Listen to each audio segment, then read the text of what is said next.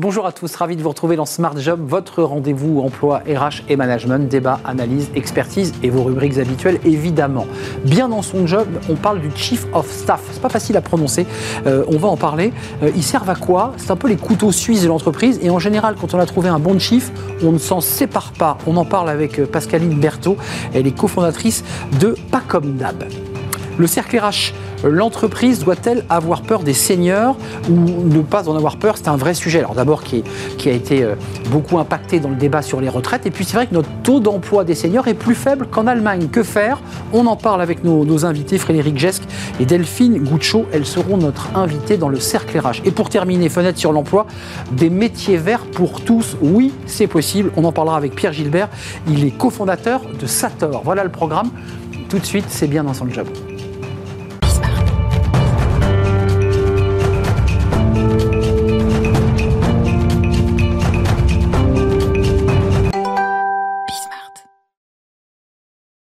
Bien dans son job pour parler des Chief of Staff. Est-ce que vous avez entendu parler des Chief of Staff? Oui, dans l'entreprise, on en entend parler. Qu'est-ce que c'est? On va en parler avec euh, Pascaline Berthaud. Bonjour Pascaline.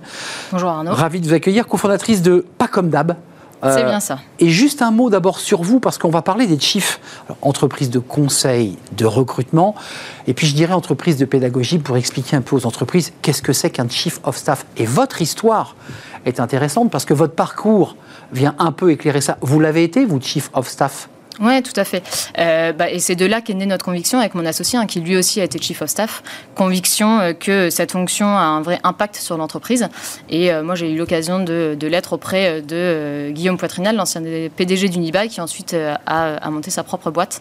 C'était une aventure super enrichissante. Et c'est pour ça qu'on a monté Pas comme d'hab. Pas comme d'hab. C'est quoi un chief of staff? On dit que c'est un couteau suisse. Ouais, ça c'est une bonne, une bonne acception française, enfin suisse presque. Mais le, si on doit, euh, si on doit traduire, il y a quatre euh, grandes fonctions hein, du Chief of Staff. Euh, visuellement, on peut faire une ligne verticale, c'est la transposition de la stratégie qui est dans la tête du DG en version opérationnelle. Ensuite, une vision horizontale, qui est le fait de transversaliser entre toutes les business units pour être sûr qu'il y ait de l'huile dans les rouages et que ça fonctionne bien. Ensuite, un cercle, le fait d'augmenter le réseau de son propre DG, parce que le Chief of Staff n'a comme seule réussite que la réussite de son DG. Et ensuite, un carré coupé en deux qui sera un miroir, parce que le Chief of Staff est évidemment le sparring partner du DG. C'est les quatre fonctions clés du, euh, du Chief of Staff. Quel travail En effet. Ça veut dire que vous savez tout euh, de la stratégie de l'entreprise, j'ai mis de ses secrets, mhm. et votre mission, c'est à la fois de protéger et de déployer. Exactement. On, est bien d'accord. Euh, qu'est-ce qu'il faut avoir comme qualité particulière? Parce que c'est vrai qu'aujourd'hui, il n'y a pas de CAP de Chief of Staff ni de, de, Master. Euh, ça n'existe pas. Encore qu'il faudrait d'ailleurs le créer. Euh, c'est quoi les qualités d'un Chief? Alors, on a, on a coutume de dire, quand on parle de ce métier, que un Chief of Staff, il sait ce qu'il doit faire, mais il ne sait pas comment il doit le faire. Donc en fait, rien que cette définition, ça permet de montrer les euh, qualités intrinsèques qu'il doit avoir. Donc déjà une grosse capacité euh, d'analyse et euh, de synthèse pour bien comprendre les enjeux 360 de la boîte. Ensuite, une grande capacité de communication pour s'assurer qu'il emmène bien tout le monde. De psychologie aussi un peu quand même, non? Aussi de psychologie, parce qu'en effet, euh, pour bien emmener tout le monde, il faut savoir comprendre l'ensemble de ces parties prenantes, l'ensemble des parties prenantes, l'ensemble des personnes dans les différentes BU. Donc oui, en effet. Et ensuite, euh, une vision quand même aussi, une compétence très opérationnelle, avoir cette capacité à mettre les mains dans le cambouis. Et donc, je pense que la, compétence clé en du chief of staff, c'est euh, cette capacité à être entre le très high level et aussi les mains hyper dans le cambouis. Dans l'opérationnel. Voilà, complètement. Vous, dans votre Pacom DAB, la structure que vous avez créée, votre entreprise, quelle relation vous entretenez avec vos clients? Vous leur dites, mais au lieu de chercher ce poste-là, parce que vous faites du, recrutement, prenez plutôt un chief of staff. Et puis va se poser la question ensuite de, bah, je veux bien, mais j'en ai pas. Ouais. Bah, alors, sujet important quand même. Il faut les trouver. sujet important, il faut les trouver. Mais euh, c'est en ça où on a travaillé à ce sujet-là, hein, puisqu'aujourd'hui, on a, nous, le plus grand vivier de France de Chief of Staff, donc environ 300, 350 euh, Chief of Staff euh, ultra qualifiés. Et en réalité, on rentre assez rarement par le poste, parce que ça n'a pas forcément de sens. Parce qu'on, par contre, on rentre par la problématique que va avoir l'entreprise et que va avoir le DG à l'instant T. par exemple, une boîte qui va être en pleine croissance pour un développement international avec des projets stratégiques de partout qui ne peuvent être pris dans aucune BU. On va dire, bah, en fait, il te faut un chief of staff qui a déjà vécu ça, qui est très à l'aise dans les euh, fonctions d'expansion et de croissance, versus une boîte qui va devoir gérer son plan de transfo ou de réorg. Et on va lui dire, en fait, il faut un chief of staff qui est passé par ces étapes-là. Euh, il faut de l'autorité aussi, quand même, parce que c'est compliqué de garder la bonne distance. On est à la fois dans l'opérationnel, et puis on est quand même avec le PDG ou le CEO euh, du matin au soir. Mmh ça donne quand même un peu de pouvoir quand même d'un chief of staff. C'est pas simple. c'est pas simple et c'est une posture qui est pas évidente parce que c'est clairement il faut avoir cette main de fer dans un gant de velours. Ça c'est un des, aussi une des compétences clés. Et en même temps, il ne faut pas non plus être vu comme l'œil de Moscou, ce que n'est pas le chief of staff. Exactement. Donc c'est en ça où, en effet, tout à l'heure, quand vous parliez des compétences psychologiques, c'est en effet des compétences qui sont clés pour la réussite dans ce poste. Euh, là, aujourd'hui, les, vos clients, alors vous dites, vous n'entrez pas par la porte du chief, mais quand vous réussissez à les accompagner, ils, en voient l'utilité parce qu'ils euh, vous prennent dans votre vivier. Ils vous disent quoi derrière? Ah bah très, enfin euh, nous le terme qui revient le plus souvent c'est euh, game changer. J'aurais dû découvrir avant. Bah oui. évidemment, enfin déjà Matoudou est soulagé, les projets qui fuient partout maintenant c'est pris en compte, c'est organisé. Donc clairement, enfin la, la, valeur perçue elle est elle est énorme et c'est assez marrant parce qu'en fait c'est un métier. Ce, ce, terme hein, a infusé par le prisme des startups et par le prisme des grands groupes. Ça a démarré là, ouais. Ça a démarré là. Et aujourd'hui, en fait, c'est beaucoup plus démocratisé au sein des PME ETI parce que les dirigeants en voient l'efficacité indéniable.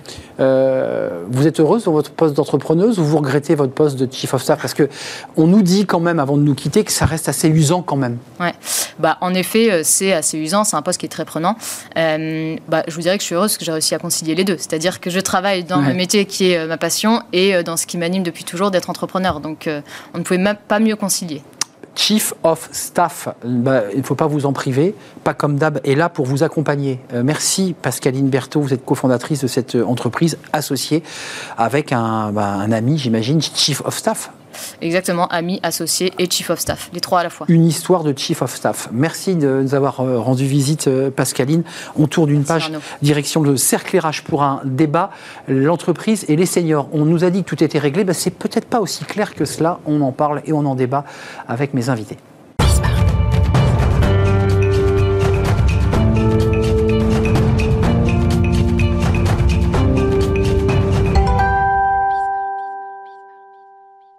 Le cercle RH et le débat de Smart Job pour parler des seniors, la place des seniors en entreprise. Alors où en est-on exactement? C'est vrai qu'il y a eu des déclarations du Premier ministre lors de son discours de politique générale et puis il y a aussi parfois un peu d'incantation des entreprises.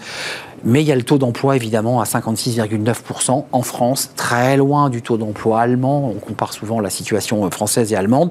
Euh, état des lieux aujourd'hui avec mes invités euh, qui se passionnent et qui s'engagent sur ce sujet.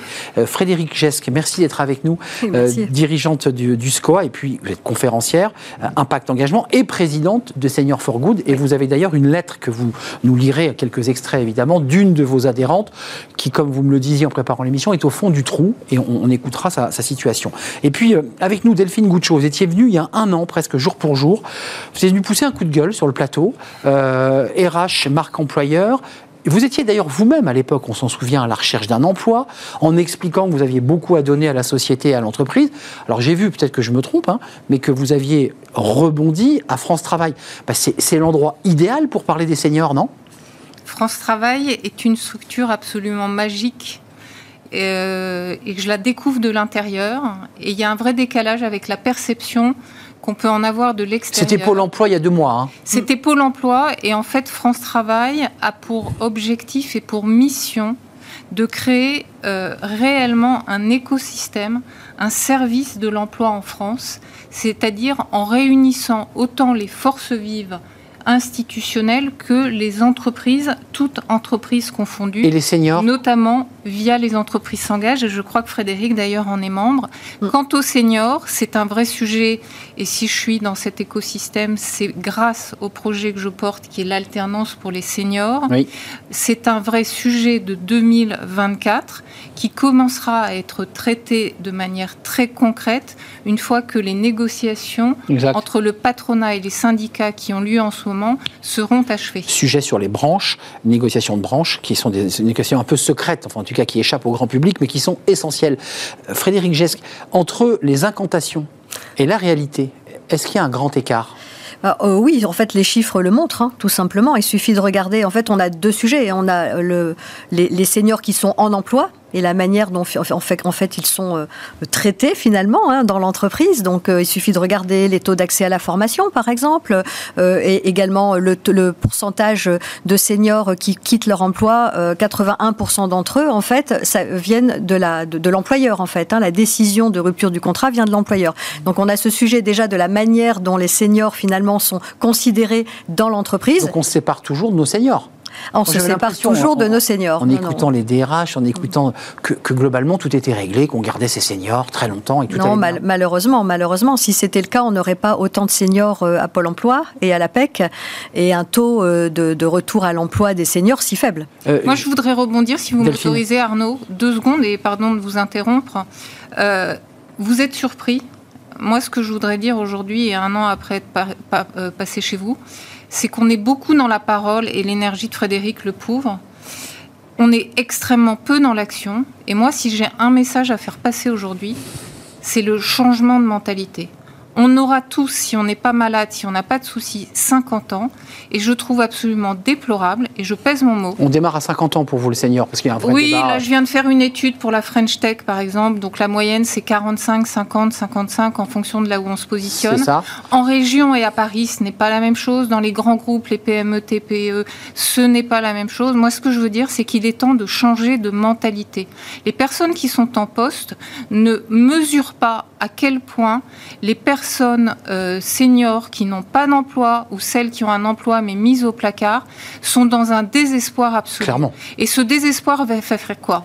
Il va générer des vrais problèmes psychologiques, donc des problèmes de santé publique. Bien sûr. Et cela impactera la finance publique. Et c'est pour ça qu'il faut faire maintenant. Et en plus, à force de dire aux seniors, vous n'êtes plus bon, on décourage les plus jeunes, et je ne fais pas d'agisme. Nous, on est là pour générer des vocations et montrer la voie et montrer l'exemple. Euh, Il faut agir. Delphine, j'évoquais avec Frédéric cette lettre et vous êtes venu avec, et je crois que vous y tenez beaucoup, une des adhérentes de, de la Senior for Good. Qu'est-ce qu'elle vous dit? Qu'est-ce qu'elle dit à la ministre du Travail, en fait C'est une lettre adressée à C'est une lettre qu'elle a adressée à Madame la ministre et où elle explique, en fait, que ça fait sept ans qu'elle cherche du travail, euh, qu'elle a fait plein de missions d'intérim, qu'elle a accepté les contrats les plus basiques parce qu'elle pensait qu'en entrant dans une organisation par la petite porte, elle pourrait démontrer la valeur de son travail. À chaque fois, ses employeurs l'ont félicité pour ses compétences, son énergie, sa joie de vivre. On lui a même dit que la valeur de ce qu'elle avait amené allait servir aux personnes plus jeunes qui allaient la remplacer. Euh, et vous voyez, elle dit, en fait, en règle générale, dans les je suis finaliste, mais on me préfère toujours des candidates plus jeunes, des candidats plus jeunes. Ce qui, d'un point de vue, alors d'un point de vue opérationnel et financier, est désastreux, mais psychologiquement, à chaque fois, c'est un coup sur la tête. Exactement. Donc c'est ce qu'elle dit. Elle dit je suis fatiguée, je n'ai plus de solution. Si je ne trouve pas de travail, à quoi bon continuer de lutter? Euh, et en fait, on voit bien, elle explique tout ce qu'elle a fait pour trouver du travail. Hein. Euh, la conseillère France Travail, l'accompagnement de l'APEC, Solidarité Nouvelle contre le chômage, formation au CNAM avec des résultats, salon professionnel, LinkedIn, psychologue du travail pour travailler son positionnement. Elle met à jour ses, connaissances. Enfin, là, je pense fait bien. On, a vraiment un exemple type en fait de ce que je vois moi euh, quasiment au quotidien dans l'association Senior for Good en fait. Hein. Des gens qui aujourd'hui se retrouvent vraiment cassés, qui parfois ont des CV longs comme le bras parce que ça concerne les cadres aussi. Hein. Si vous vous souvenez, l'APEC avait fait une analyse. 70% mm. euh, des cadres euh, qui sont euh, à l'APEC aujourd'hui sont en urgence, sont en, difficulté financière, en urgence financière. On en a 10% au RSA et on a des gens vraiment qui sont qui tombent dans la précarité et qui perdent complètement leur confiance. Excusez-moi, un mot chacune. c'est lié, au, on l'entend. Est-ce que je, on tue le cliché? Est-ce que c'est lié au fait que cette femme qui vous écrit et qui est désespérée coûte trop cher qu'une jeune qui sort de l'école premier, premier cliché, non, non, non, Oui, non Alors non, non déjà, parce que d'ailleurs la, PEC l'a évalué, hein, puisqu'ils ont bien vu que le salaire, le salaire médian des plus de 55 ans était équivalent au salaire médian des catégories inférieures. Donc en fait, c'est quand même globalement un cliché. Et puis en parallèle à ça, même si on partait d'un niveau de rémunération un peu plus élevé, regardons aussi quelle est la valeur euh, qui est en face. Et donc quelles sont les compétences et qu'est-ce qu'on va gagner, euh, voilà, ce que la personne va apporter. Delphine. Là-dessus, je voudrais juste rajouter, et une fois de plus, euh, sans faire de comparatif, on sait tous que en 2024, certains ont tendance à beaucoup plus bouger. Et on sait tous, quand on se positionne en entrepreneur ou en recruteur, que recruter, ça a un coût, c'est mmh. un investissement. Donc si on doit multiplier les recrutements parce qu'il y a une forte mobilité, autant faire confiance à une personne qui est un peu plus senior, certes. Donc son, son salaire, c'est une valeur. On ne peut pas dire, on ne peut pas se limiter à cela. Euh, moi, je suis désolée, aujourd'hui, ce qui me semble important, c'est que si vous avez des seniors aussi dans votre boîte, eh ben, vous allez avoir une population qui va correspondre à une certaine partie de votre clientèle. Et ça, c'est important. Hmm. Donc je pense que l'histoire du salaire est un faux problème. Et je voudrais rajouter ici aussi, euh, et là je vais rejoindre par rapport à ce que vient de dire euh, cette adhérente et cette personne à qui je pense beaucoup, c'est que là, on elle est en train de, de, tomber socialement. Bien sûr, ce que vous évoquez. social est important. Psychologique, social. Et puisque vous citiez que je suis aujourd'hui à France Travail, je voudrais dire quelque chose qui est très important. Les aides ne vont pas être infinies. Donc moi, quand on m'envoie dans la figure, il y a le CDD senior, il y a toutes ces aides. Hmm. Ça, on, on aura plus à plus de seniors. Non, mais on va voir. Les seniors vont devenir le pays va vieillir. On va, les seniors vont devenir la norme. Et on travaille plus longtemps. Et on travaille plus. Donc oui, il y a les métiers pénibles. Maintenant, s'il y a une envie et s'il y a des sujets comme la formation que je porte, et cette formation, elle bénéficie à la fois à la personne qui la suit et aux suivantes, avec cette notion de transmission dans une société qui est en train de bouger comme celle que nous vivons, il est essentiel. Et quand je vois aussi, là ça va être peut-être un peu polémique, beaucoup de patrons qui ont passé l'âge de la retraite et qui demandent à leur euh, conseil d'administration de reculer leur âge, hmm. ben, j'ai envie de dire, messieurs, vous montrez la voie, et ben, montrez-la en acceptant de prendre les seniors. Au-delà de 70 ans. Euh, Exactement. allons maintenant vers les solutions. Moi, j'ai, euh, on accueille régulièrement la présidente de la NDRH, qui, Audrey Richard, qui porte avec l'ensemble de son réseau un senior, une solution. On avait eu un jeune, une solution, on parlait de Thibaut Guilluy tout à l'heure. Un jeune, une solution, un senior, une solution. Est-ce qu'on met des quotas? Est-ce que le gouvernement, Catherine Vautrin, impose euh, un nombre de... Quelle est la proposition que vous portez, vous, Frédéric Gest? Alors, moi, je pense qu'effectivement, la responsabilité, elle est partagée entre l'État, les entreprises et les seniors eux-mêmes, hein, qui doivent aussi être en capacité de, valoriser leur singularité et leur valeur. Du point de vue de l'État, euh, malheureusement, je pense que tant qu'il n'y aura pas de réglementation et de contraintes, on n'avancera pas. Pour une raison très simple, comme on le disait tout à l'heure, le sujet, il est, il est dans le regard. Il est dans le regard qu'on pose sur l'âge dans notre société, c'est un sujet sociétal, il n'y a pas de, de, rationnel euh, cohérent en mm. fait derrière cette situation ubuesque telle qu'on la vit aujourd'hui. Donc on impose. Et, malheureusement, alors moi évidemment je ne suis pas pour les quotas, personne n'est pour les quotas, mais il faut quand même reconnaître que Copé Zimmermann aujourd'hui dans les conseils d'administration pour les femmes, on est exemplaire en Europe. Donc c'est malheureux à dire, mais en tout cas dans, les comex. Voilà, en tout cas dans les grandes entreprises, malheureusement, et moi j'ai entendu des DRH qui se séparent de leurs bah. Voilà, moi j'ai entendu des grandes entreprises me dire clairement, de toute façon, on attend de voir de quoi on va être obligé ce qu'on va être obligé de faire. on agira, quand, on agira quand on sera obligé de faire. Bah, vous n'êtes pas d'accord, Delphine? Vous dites non, non, non, pas de quota. Alors, on fait quoi? Parce que là, on a un chiffre à 56,9% des personnes de 55 à 64 à 64 ans, ça c'est qui sont en emploi, 56,9, 82,5 pour les 25-49. Mm-hmm. Et je parle encore une fois du chiffre allemand qui est aux alentours de 69%, donc largement au-dessus. Et 77% en Suède, par exemple. Et, 77, alors les pays nordiques sont, sont au, au top qu'est-ce qu'on fait? Parce que vous dénoncez une situation intenable.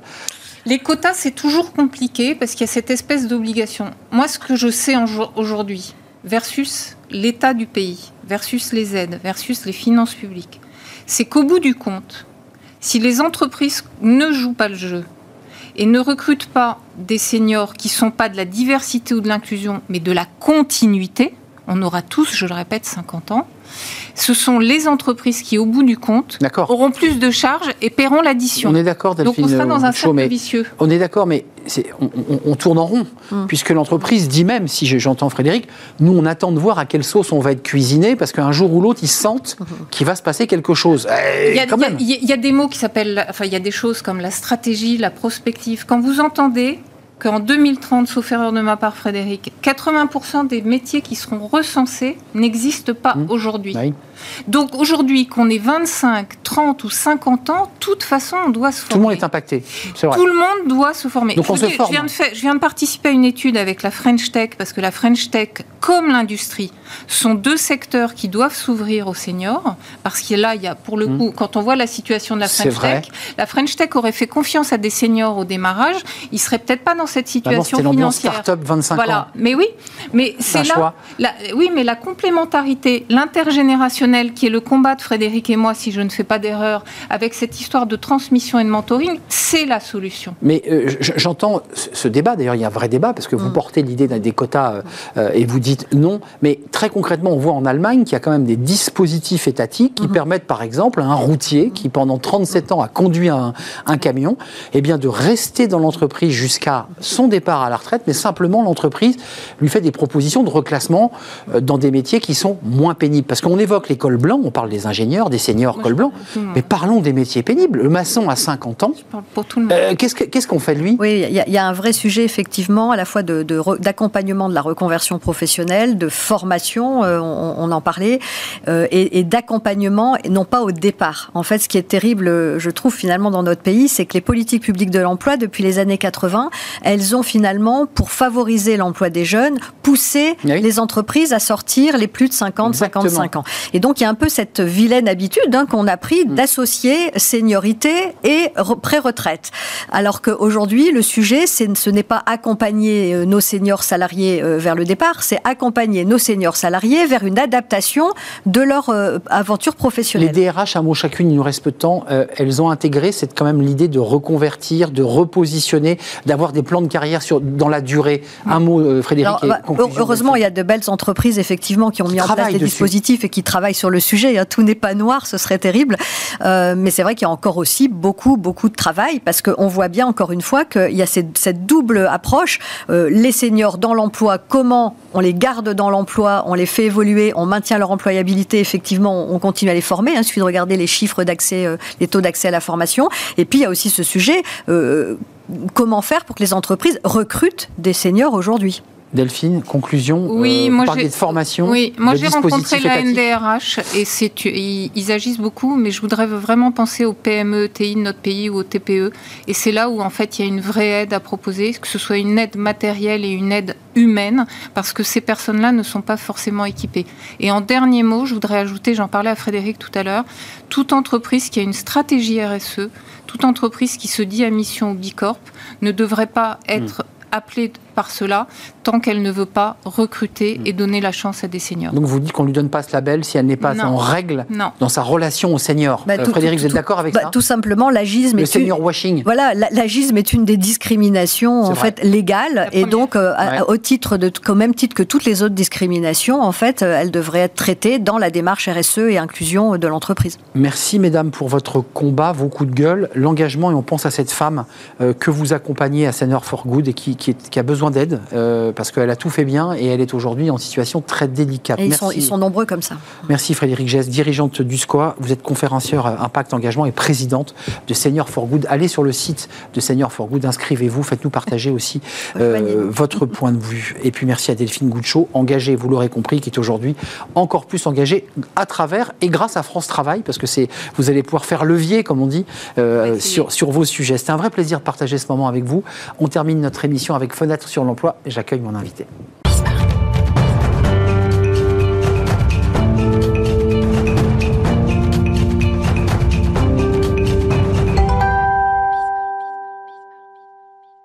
Et on termine notre émission avec Fenêtre sur l'emploi pour euh, parler des, métiers verts pour tous, euh, les métiers verts pour demain, mais j'ai envie de dire les métiers verts d'aujourd'hui, parce que ça nous concerne évidemment euh, là dans notre quotidien. Pierre Gilbert, ravi de, vous accueillir. Bonjour. Vous êtes cofondateur de Sator, très joli nom, Sator.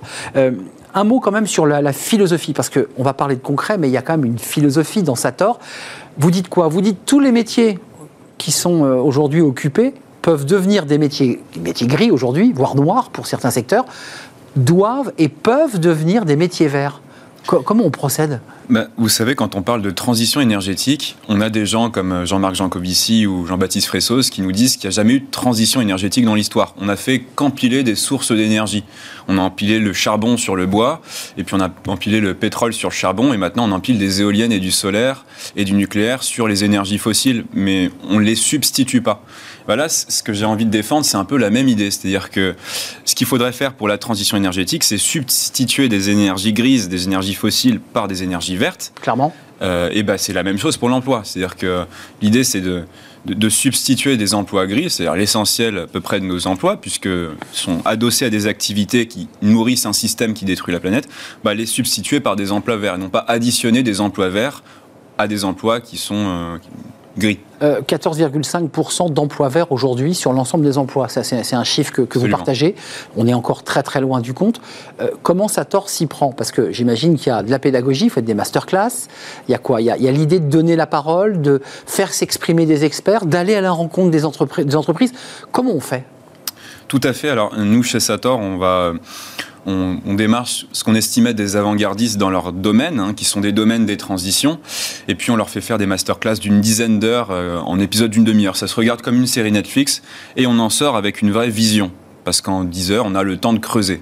Et c'est ça qui nous manque, euh, c'est-à-dire que pour comprendre un peu bah, l'ensemble des perturbations euh, qui nous occupent, hein, pour euh, sortir de notre roue de hamster dans lequel on pédale très vite, bah, parfois ça vaut le coup de faire un petit pas de côté, de se poser et euh, de se laisser voilà, influer par la, une vision déployée de manière méthodique par quelqu'un qui, comme Olivier Amand par exemple, avec lequel on vient de tourner, va vous expliquer ce que c'est que la robustesse d'une société hein, quand on s'inspire du vivant. Il va nous expliquer que dans le vivant, la robustesse est partout. En fait, c'est pas la performance qui, euh, qui mue le vivant.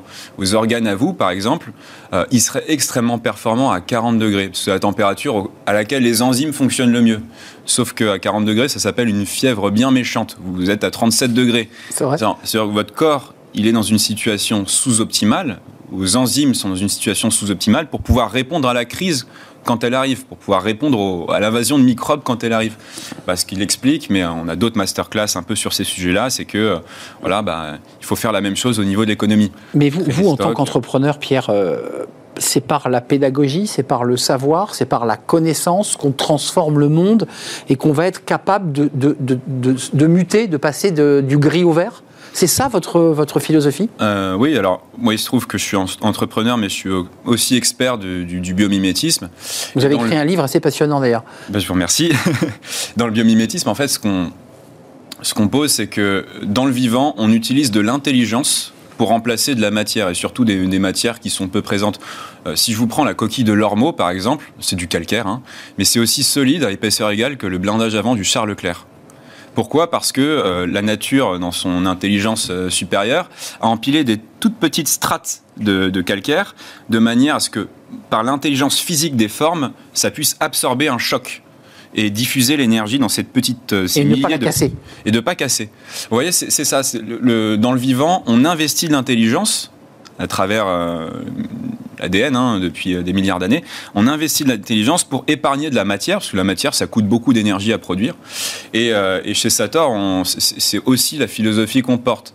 Euh, il y a quoi? Il y a l'idée aussi dans, les métiers verts euh, d'avoir des conditions de travail, d'équilibre de vie, des, une manière de vivre euh, différente des métiers gris.